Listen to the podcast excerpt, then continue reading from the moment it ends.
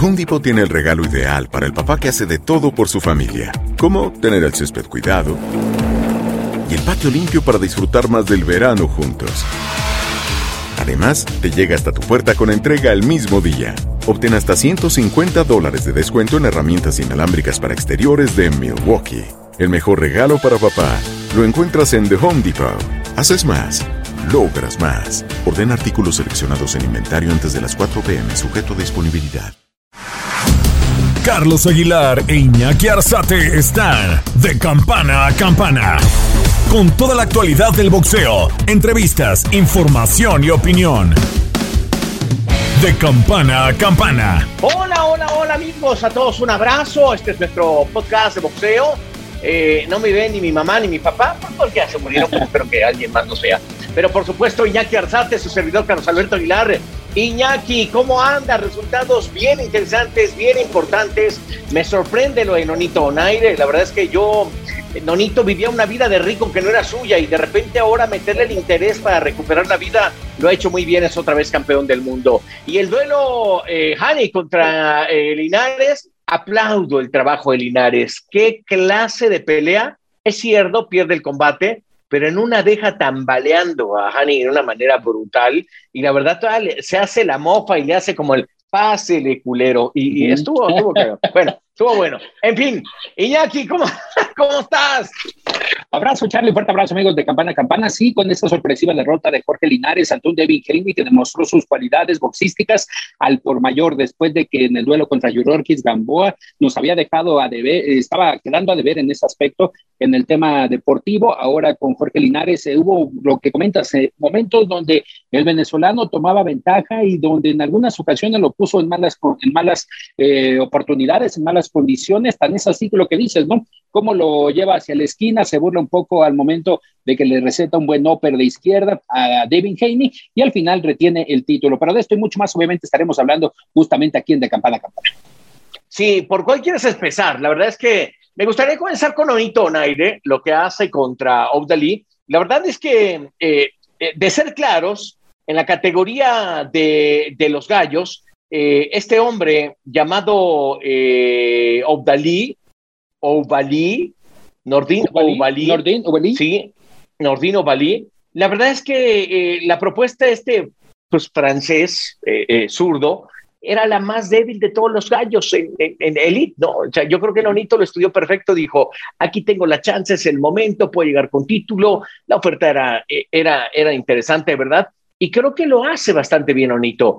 Eh, vi a un Nonito en forma, vi a un Nonito poderoso, vi a un Nonito confiado en él y un Nonito, eh, fíjate, después aparecieron varias entrevistas donde Nonito decía, ¿por qué nosotros los boxeadores veteranos de 35 años para arriba, él tiene 37, ¿por qué tenemos esta condición de poder regresar y regresar bien? Porque a veces se nos acaba el hambre y porque a veces es monótona la vida del boxeador, entrenar, comer bien, entrenar, comer bien. Y yo creo que, mira, en, las épocas doradas que yo conocía a Nonito, eh, eh, iba a la par de Manny Pacquiao antes de que eh, Pacquiao tocara el, el destino de, de, los Estados Unidos. Pacquiao nacido en Filipinas, no es que Nonito no naciera ahí, pero Nonito llega antes que, que, que Manny Pacquiao.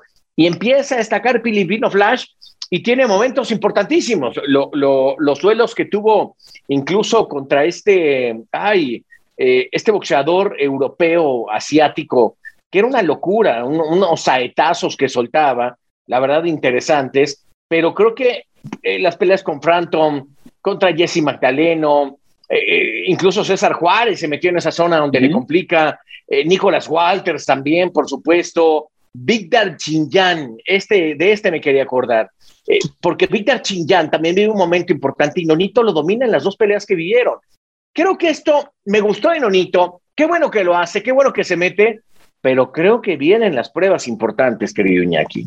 Correcto, Otra Charlie otra vez para Nonito Donaire, 37 años, conquistando el título de peso gallo del Consejo Mundial de Boxeo, en una situación para Nordino Valí de entrenar durante dos semanas en lo que fue el territorio mexicano, debido a que él provenía del continente europeo y tuvo que hacer una cuarentena de dos semanas en lo que era la República Mexicana. Entrenó en la Ciudad de México, ahí tuvimos un pequeño contacto con Nordeno Valí para saber cómo estaban las condiciones para afrontar a Nonito Donaire, pero lamentablemente también eh, Nordeno Valita, soy sincero, fue fugaz su reinado, fue fugaz el reinado de Nurdeno Balí. No, no, ¿Por qué? un pellejazo. Sí, totalmente. Un pellejazo. aprovechando las circunstancias de que se suscitaron durante esa primera promoción de MTK en lo que fue el, el continente europeo y posteriormente ahora contra eh, Nonito Donaire, donde la verdad la experiencia de Nonito, yo creo que ese punto especialmente, Charlie, la, el hambre de triunfo de regresar hace que el de 37 años se lleve la victoria y en una categoría de peso gallo donde poco a poco van a ir escalando boxeadores, tal es el caso posiblemente de Román el Chocolatito González, que es posible que sea el último semestre que esté en el peso super mosca para estar incursionando ya en el peso gallo. Una victoria por la vía rápida que fue en el cuarto episodio y así de esta manera conquista el título verde. Sí, fíjate que eh, creo que Nonito sabía perfectamente lo que estaba escogiendo. Ahora incluso el duelo contra Inoue eh, eh, se vuelve fundamental otra vez. Nonito sabía que en los supergallos no podía sobrevivir mucho, por eso baja de categoría, un poco se mete en esa zona, trabaja mejor en el gimnasio. Ese nonito que yo conocí, ¿te acuerdas que uno de los hermanos García, Robert García, lo tenía entrenando? Una ocasión estábamos en, em, en, em, ay, eh, California, no, espérame, no, no, no, ahí te va en este, en Corpus Christi, en Texas. Mm.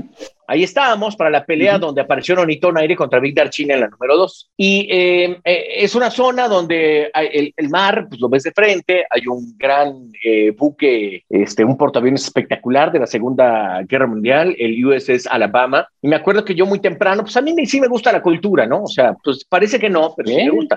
Entonces me fui, me metí, me tomé fotitos. Iba yo con mi, con, pues, con mi chavo, el Amazon, ¿no? Ya también tomé fotitos, Alama.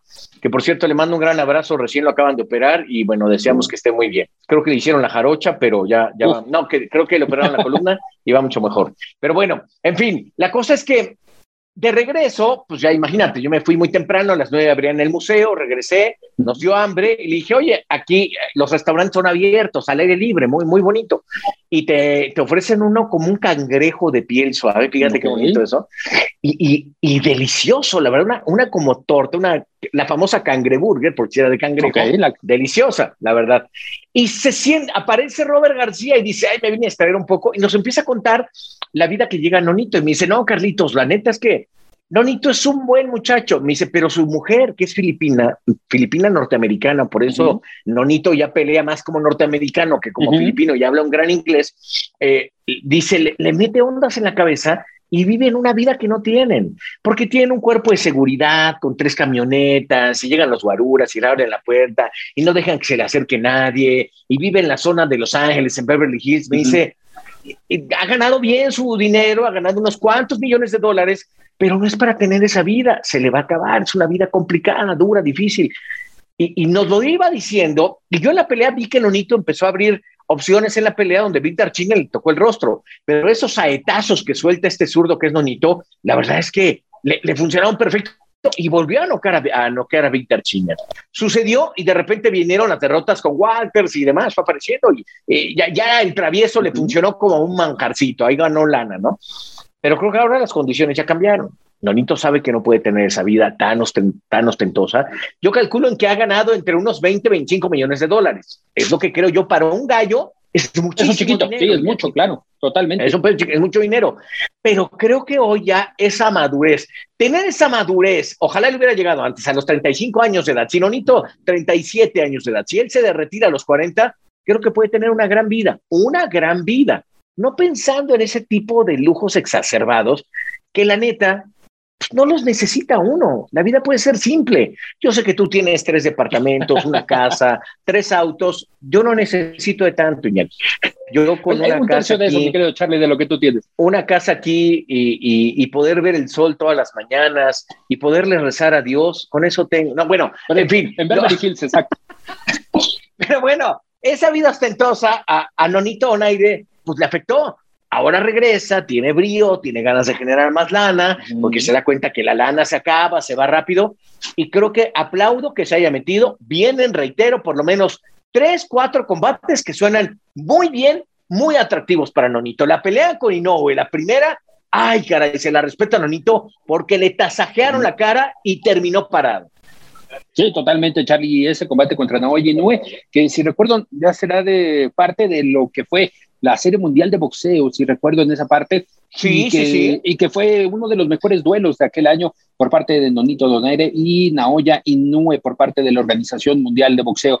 Ahora, a recapacitar, son 37 años, Charlie, yo creo que unos dos más en lo que es el rubro profesional y pensar, obviamente, en, comenzar a, hacer un guardadito, ¿no? Un guardadito para, en este caso, Nonito Donaire, por parte del Consejo Mundial de Boxeo. Lo, lo, veo muy bien en el peso gallo. En el peso gallo yo creo que puede permanecer lo que resta de su carrera. No se le ve ni, en este caso, sobretrabajado, no se le ve sobreexpuesto a lo que es la preparación por parte de, de Nonito Donaire. Y ahora a tratar de recapitular más victorias, retener el título y por qué no pensar en dado caso, pero yo lo veo muy complicado en subir a Super Gallo dentro de dos años, ya que es una división de las más complicadas que tendría para el 2023 el boxeo.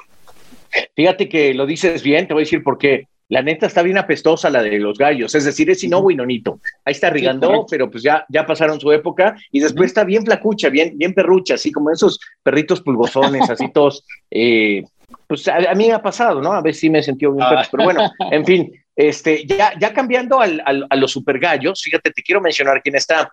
Ahí está Brandon Figueroa, que acaba de coronarse justamente contra, contra el, el, Pantera Neri. Está Stephen Fulton también, sí, por supuesto. Está también Ronnie Ríos, el Pantera Neri, que ya, pues ya me lo pelucearon, ya no creo que, que funcione tanto, ¿no? Y vámonos, ahí te va. Este es el punto que yo quería llegar. Vámonos a los plumas. Vámonos a los plumíferos, porque ahí está interesante, ahí está lo bueno. Yo creo que Nonito va a apuntar a subir de peso porque quiere, si tiene tres, cuatro peleas, que yo le calculo más o menos eso, eso tendría, yo calculo que una tiene que ser grande. Y, él está apostando a su velocidad, su fortaleza. Dice que va a empezar otra vez a trabajar con peso, a hacer músculo para no perder velocidad, buscar esa ecuación. Gary Russell, punto número uno. Mi vaquero. Emanuel. Ese, es el, buena pelea. Esa está, muy buena pelea. Esa está buena y esta división está bien canija. Leo Santa Cruz, ahí está también Kid Galahad y también, por supuesto, Jesse Magdaleno. Empieza a tambalear un poquito y quien se acaba de meter ahí muy bien es Mauricio Lara. Mauricio Lara, esta historia está buenísima porque recién peleó contra Josh Warrington. Lo llevaban como pelusa, pelusa. Dijeron, ah, llévate al ratón Lara ahí para que, sí, le dicen el ratón, se lo llevan a, Inglaterra y sopas, no que a Josh Warrington en cinco caídas, cinco caídas, Iñaki. Cinco. Y yo creo que Mauricio se puede meter en una zona bien importante. Ya cambió de promotor, ya está con Alebrito, está con, con Brambila, con Juan Carlos Rodríguez. Por ahí puede generarse algo interesante.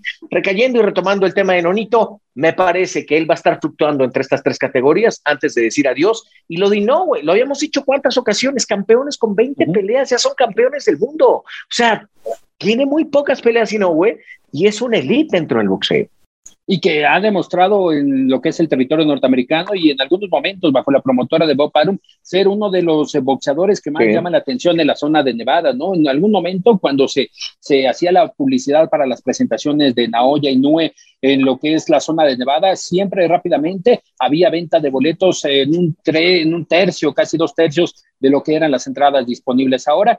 Eh, eh, hablando de ese peso pluma, Charlie, yo creo que el rival más complicado, y estoy de acuerdo contigo, es Manuel el Vaquero Navarrete, independiente del Gary Russell Jr., que pelea cuando Dios quiere, cuando Dios se descuida, sinceramente, es en el caso de Gary Russell Jr., eh, sí, la verdad que sí, ¿eh? Eh, ese reinado, yo creo que el Consejo Mundial de Boxeo debería, si es que les interesa el peso pluma, demostrar cómo puede arreglar esa división de las 126 libras. Pero yo creo que ahí podría llegar como uno de los claros contendientes y con boleto directo a contender por el título contra Gary Russell Jr. y pensar en una pelea unificatoria con Emanuel el Vaquero Navarrete, qué gran tirazo sería, porque son duelos. Eh, Emanuel Vaquero Navarrete sabemos que tiene mucha potencia. Imagínate contra un eh, Nonito Donaire que es un poquito más chaparrito. Yo creo que el Vaquero Navarrete sería un duelo bastante llamativo, ¿eh? Mi vaquero, mi vaquero pinta para campeón en diversas categorías y me encanta lo que está haciendo. Eh, de los mexicanos, después de Canelo, yo pondré al vaquero Navarrete inmediatamente. O sea, no le tengo absolutamente duda eh, eh, en, su capacidad de boxeo. No porque no me guste Oscar Valdés, Oscar lo está haciendo muy bien, pero yo creo que subir de categoría va a ser complicado para Oscar. Ryan García, pues como tú dices, pelea pues cada que se le ocurre ahora. y vamos a saltar al tema de, de, de Por lo pronto, Mira, lo que viene justamente, y, hablábamos de las carteleras, para Inoue enfrenta a Das Marías el 19 de junio.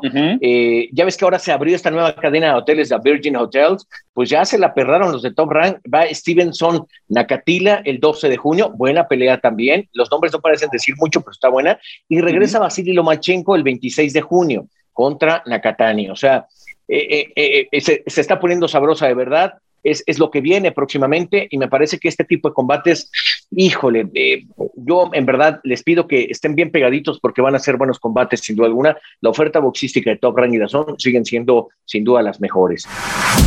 Estás de campana a campana.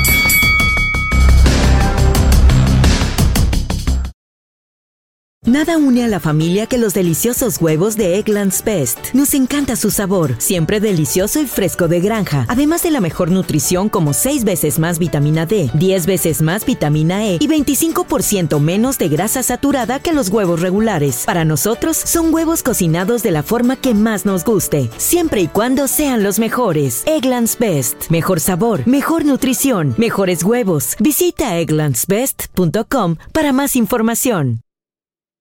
Hey, Drew Scott here, and I'm Jonathan Scott, reminding you that life's better with a home policy from American Family Insurance. They can help you get just the right protection at just the right price and help you save when you bundle home and auto. Kind of like Goldilocks and the Three Bears. It'll be just right for you. We love a custom build. American Family Insurance. Insure carefully, dream fearlessly. Get a quote and find an agent at amfam.com. Products not available in every state. Visit amfam.com to learn how discounts may apply to you. American Family Mutual Insurance Company SI and its operating company 6000 American Parkway, Madison, Wisconsin. Experimente el auténtico sabor de Latinoamérica con el McCafé at Home Café Styles of Latin America K-Cup Pots. Disfruta de cuatro bebidas deliciosas que puedes preparar en casa con cualquier cafetera Keurig. Horchata latte, café con leche, dulce de leche y café de olla. Inspirados en sabores únicos y cultura vibrante de la región, hay un delicioso viaje esperándote en cada taza. Prueba el McCafé at Home Café Styles of Latin America. Disponible en tiendas principales o en Keurig.com. The Home Depot tiene el regalo ideal para el papá que hace de todo por su familia, como tener el césped cuidado y el patio limpio para disfrutar más del verano juntos.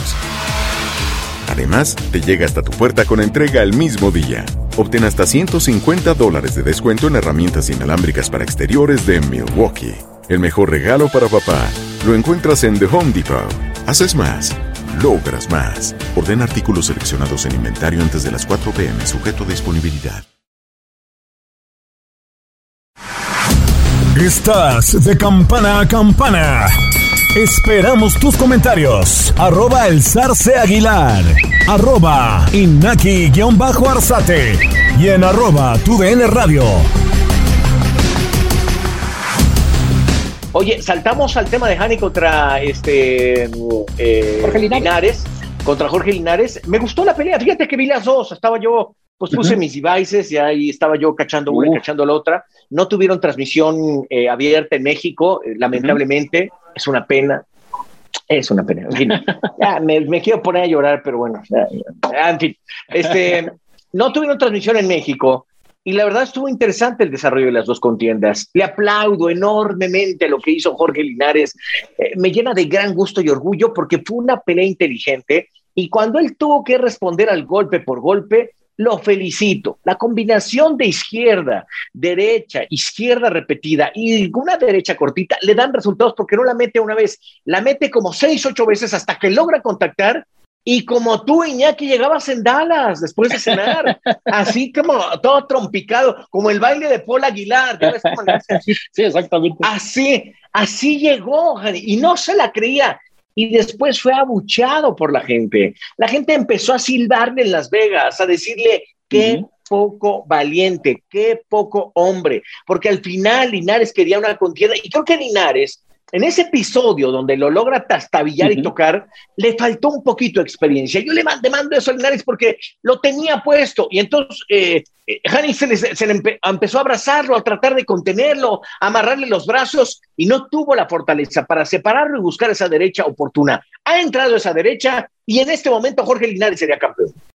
Sí, y cambiaría todo el panorama del peso ligero, teniendo en cuenta que ahora sí lo que te comentaba en la entrevista, Charlie, la escuchábamos aquí en de Campana a Campana, ese duelo contra Ryan García, que era el obligatorio si ganaba Jorge Linares enfrentar a Ryan García, que ya se le había bajado del barco en alguna ocasión, justificando ese tema mental, el tema de la pandemia del COVID-19 y que Jorge Linares, a destacar, Charlie, el día viernes en la ceremonia de pesaje previo a subir a la báscula, estaba en óptimas condiciones. Parte también de lo que te señalaba, era una de las preparaciones a conciencia que había realizado en Japón y complementada en Las Vegas, 134 libras, es decir, una libra menos todavía en unas horas de subirse a la báscula, mientras que David Hayne estaba registrando el límite, ¿no? Las 135 libras. Entonces, fue una pelea tanto previa como durante el combate muy buena por parte de Jorge Linares. Lamentablemente, lo que dices, le faltó un poquito más de experiencia, le faltó un poquito más de, de, poder para, eh, para, en este caso, eliminar y derrotar a Devin Haney y meterse en esos primeros planos. ¿Qué puede venir para Jorge Linares? Yo creo que buscar una nueva pelea, un contender de nueva cuenta, tal vez por algún otro organismo, clasificarse, mantenerse en esas clasificaciones. ¿Por qué? Porque también lo señalaba, varios de los que están en el peso ligero estarán subiendo a las 140 libras, entonces habrá posibilidad, ¿por qué no?, de pensar en un Jorge Linares que en unos instantes o en unos momentos más se pueda retirar como campeón del mundo a sus 35. Obviamente, yo le doy todavía unos dos, añitos más, como él lo comentaba, estar en óptimas condiciones. Fíjate que el plan de él, cuando platico con Jorge Linares, dice: Quiero ser campeón del mundo otra vez porque eso me va a dar el impulso de tener dos, tres peleas más y decir adiós. Creo que es un hombre administrado. Eh, eh, aquí Honda que es justamente su promotor en, en, Japón y por eso se lo llevó a vivir ahí, pues ha hecho, han hecho inversiones importantes, es un hombre que tiene sus negocios, ha cuidado bien su lana, físicamente está íntegro, es fuerte, es un hombre fuerte y es el máximo valor que tiene Venezuela en estos días, no me queda duda en el asunto boxístico. Es una leyenda, es un chico que, que, que, que lo está haciendo bien. Penosamente, si yo te leo los cuatro primeros eh, o los tres primeros en la categoría de los ligeros, ahí está Gervonta Davis, Teófimo y Vasily Lomachenko. Él ya tumbó a Vasily Lomachenko, penosamente le hace una gran pelea e incluso yo le preguntaba, oye, la opción de Vasily, dijo, no, no, no, ya no la veo cerca, creo que Vasily no la quiere más y, ya. Pero creo que ahora eh, uno a veces piensa como promotor para tratar de visualizar qué es lo que viene adelante y, al mismo tiempo lo visualizas como parte de los organismos, pero a veces hay que visualizarlo en televisión, Iñaki. Y yo creo que en televisión, si a mí me dijeran, viene Lee Shelby contra Jorge Linares, es vendible. Es una posibilidad de venta, como tú dices, a una pelea eliminatoria para verse o contra Fortuna o la, contra Teofimo. Creo que los dos, tanto Linares como David Haney, están fuera de la liga de Teofimo fuera de la liga. Teofimo para mí ahorita es un salvaje, es muy fuerte, le rebotan los golpes y creo que eh, está por encima de, Linares y también de, de, de Pero no creo que le preocupe mi comentario a Jorge Linares porque él ya no se ve contra Teófimo, eh, contra Teófimo. Sí se ve con otras peleas para buscar un título. Contra Teófimo creo que sería arriesgar todo lo que ha cuidado muy bien Jorge Linares, su prestigio, su fortaleza, su vida, su camino. Pero a Hani no le veo posibilidad alguna, ¿eh? No le veo posibilidad alguna, querido Iñaki, contra un hombre poderoso como este Teófimo y que especialmente caería rápido contra un hombre como Ryan García, si está al 100% en sus óptimas posibilidades deportivas y también mentales. Yo creo que Ryan García dominaría a David Haney y obviamente sería ahí una de las cuantas opciones que podría tener en este caso Teofimo López, que sería uno de los rivales acorde a lo que marca las 140 libras para, eh, perdón, las 135 libras para lo que sería este duelo entre Teofimo López, que estará entrando en actividad próximamente, pero en el caso de Ryan García, a la espera de cómo pueda venir también su futuro, ¿no? Después de derrotar a Luke Camel y obtener ese título interino de peso ligero del Consejo Mundial de Boxeo, se ha quedado ahí, Charlie. Se hablaba del duelo contra Javier Fortuna y todo indica que todavía siguen, veremos, con esas eh, fracturas que tiene con Golden Boy. Oye, ¿y qué hay con Ryan García? ¿Qué, qué, qué viene? ¿Para dónde jala? ¿Qué, qué, qué quiere él? ¿Qué busca? Eh, ¿Qué pasa? Porque me parece que es un figurón del boxeo, pero claro, ¿qué sucede? Regresó hace dos semanas al gimnasio en San Diego, California. Todavía no estaba Eddie Reynoso, apenas durante esta semana ya se incorporó Eddie Reynoso con Andy Ruiz para lo que próximamente será uno de los anuncios del regreso de Andy Ruiz a la actividad. Tras esa victoria con Cris Ariola. Se habla de que Ryan García está a la espera, quería enfrentar a Javier Fortuna, era una de las opciones muy viables para defender el título del Consejo Mundial de Boxeo, pero Javier Fortuna todo parece indicar que estará obviamente teniendo otro compromiso, entonces Ryan García ya quedó volando en el peso ligero, lo que parecía la combinación idónea para enfrentar al ganador de Devin Haney y Ryan García o en su defecto Javier Fortuna, ahora para Ryan García se le, ha, se le han puesto baches sobre este trayecto y obviamente esto eh, tendrá que esperar, tendrá que esperar Ryan García a uno de los oponentes si es que desea en más adelante enfrentar a un Teófimo López, que yo creo que sería la verdad uno de los rivales y una de las peleas más llamativas en el peso ligero. Eh, definitivo. Bueno, pues este es el panorama más o menos un poco de lo que nos dejaron la resolución de estas dos peleas.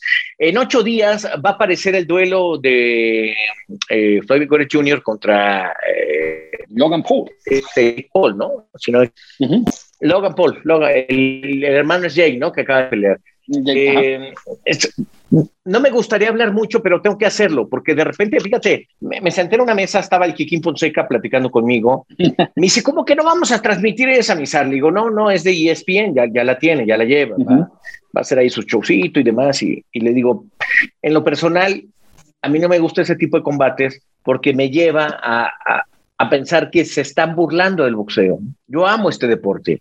Lo amo por la pasión que me genera las coberturas, las transmisiones, y creo que Floyd, no sé si, si Floyd lo está aprovechando para desenmascarar a, Logan Paul y dejarle claro que un boxeador hace un mejor trabajo que pensar que te pones bien mamey y vas a poder boxear, como lo hace este tipo, ¿no? Y dice, pero tienes que pensar en la cantidad de likes, porque los youtubers le dije, no sé si lo necesita el boxeo. Yo no sé si eso lo necesita el boxeo.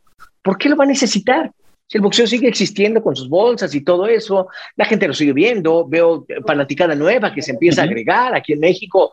Yo no creo que lo necesite tanto. ¿Tú qué piensas, Iñaki? Porque yo estoy entre, entre la generación Z y los baby boomers. Eh, pertenezco a esa faceta. Pero tú eres un eh, consagrado, este, ah, Entonces, eh, ayúdame a pensar qué es lo que quieren los chavos y la gente, porque me, me genera esa confusión de decir, eh, entiendo a Floyd Mayweather, que es un grande del boxeo. A mí me, es atractivo ver a Floyd porque me gusta ese boxeo defensivo, de movimientos, de velocidad, de, de marcar golpe, de meter un golpe contundente.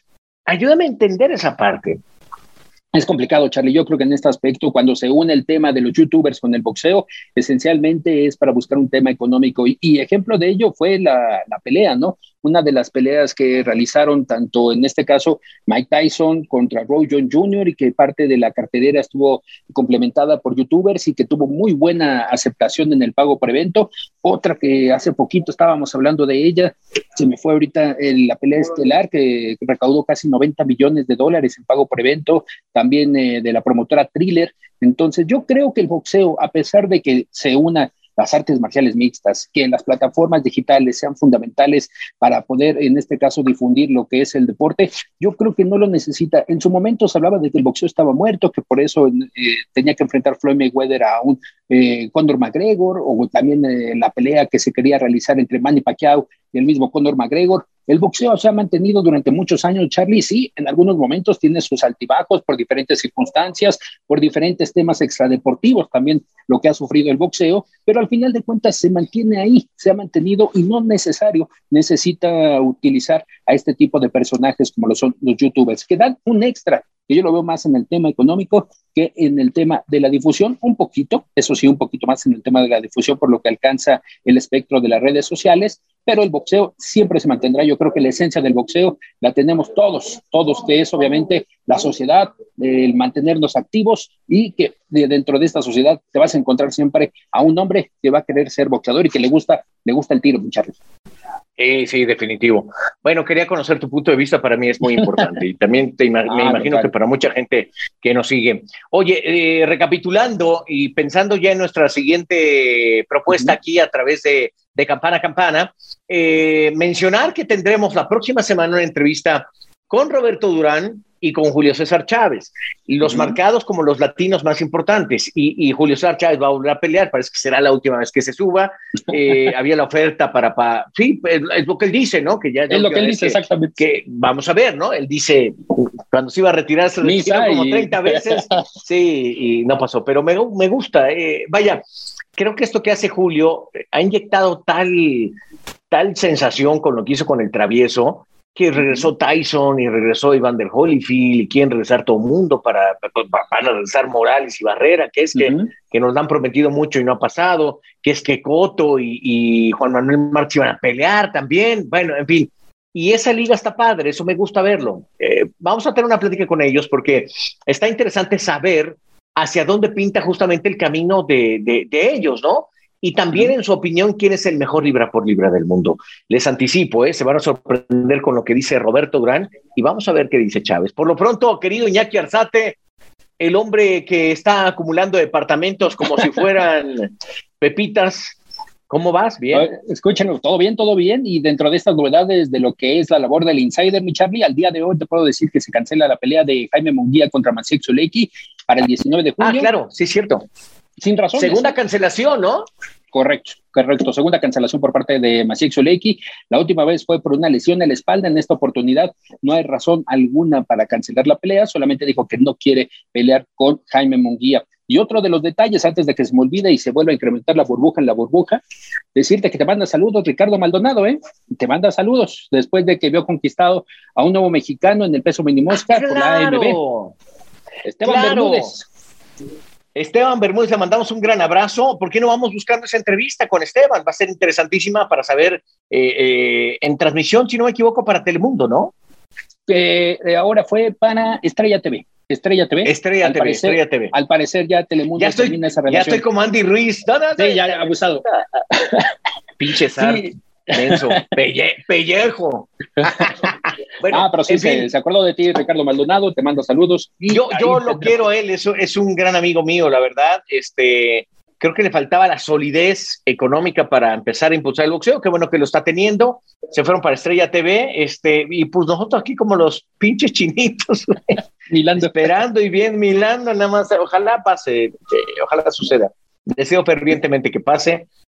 Y bueno, en fin, eh, Iñaki Arzate, en verdad es un placer platicar contigo, eh, verte, también a Orly Granillo y a toda la banda que se junte para, para, hablar de boxeo. Así que en ocho días, Chávez, Durán y por supuesto lo que, lo que se pegue vamos a agarrar. ¿eh? Venga, mi Charlie, claro que sí, fuerte abrazo y estamos de campana. campana. Abrazo gigante, de campana a campana, esquina a esquina. Pásenla bien, los títulos. La campana ha sonado. Los 12 rounds han finalizado. De campana a campana, con toda la actualidad del boxeo, entrevistas, información y opinión. Carlos Aguilar e Iñaki Arzate regresarán en el siguiente episodio. The Home Depot tiene el regalo ideal para el papá que hace de todo por su familia, como tener el césped cuidado y el patio limpio para disfrutar más del verano juntos. Además, te llega hasta tu puerta con entrega el mismo día. Obtén hasta 150 dólares de descuento en herramientas inalámbricas para exteriores de Milwaukee. El mejor regalo para papá lo encuentras en The Home Depot. Haces más, logras más. Orden artículos seleccionados en inventario antes de las 4 pm, sujeto a disponibilidad.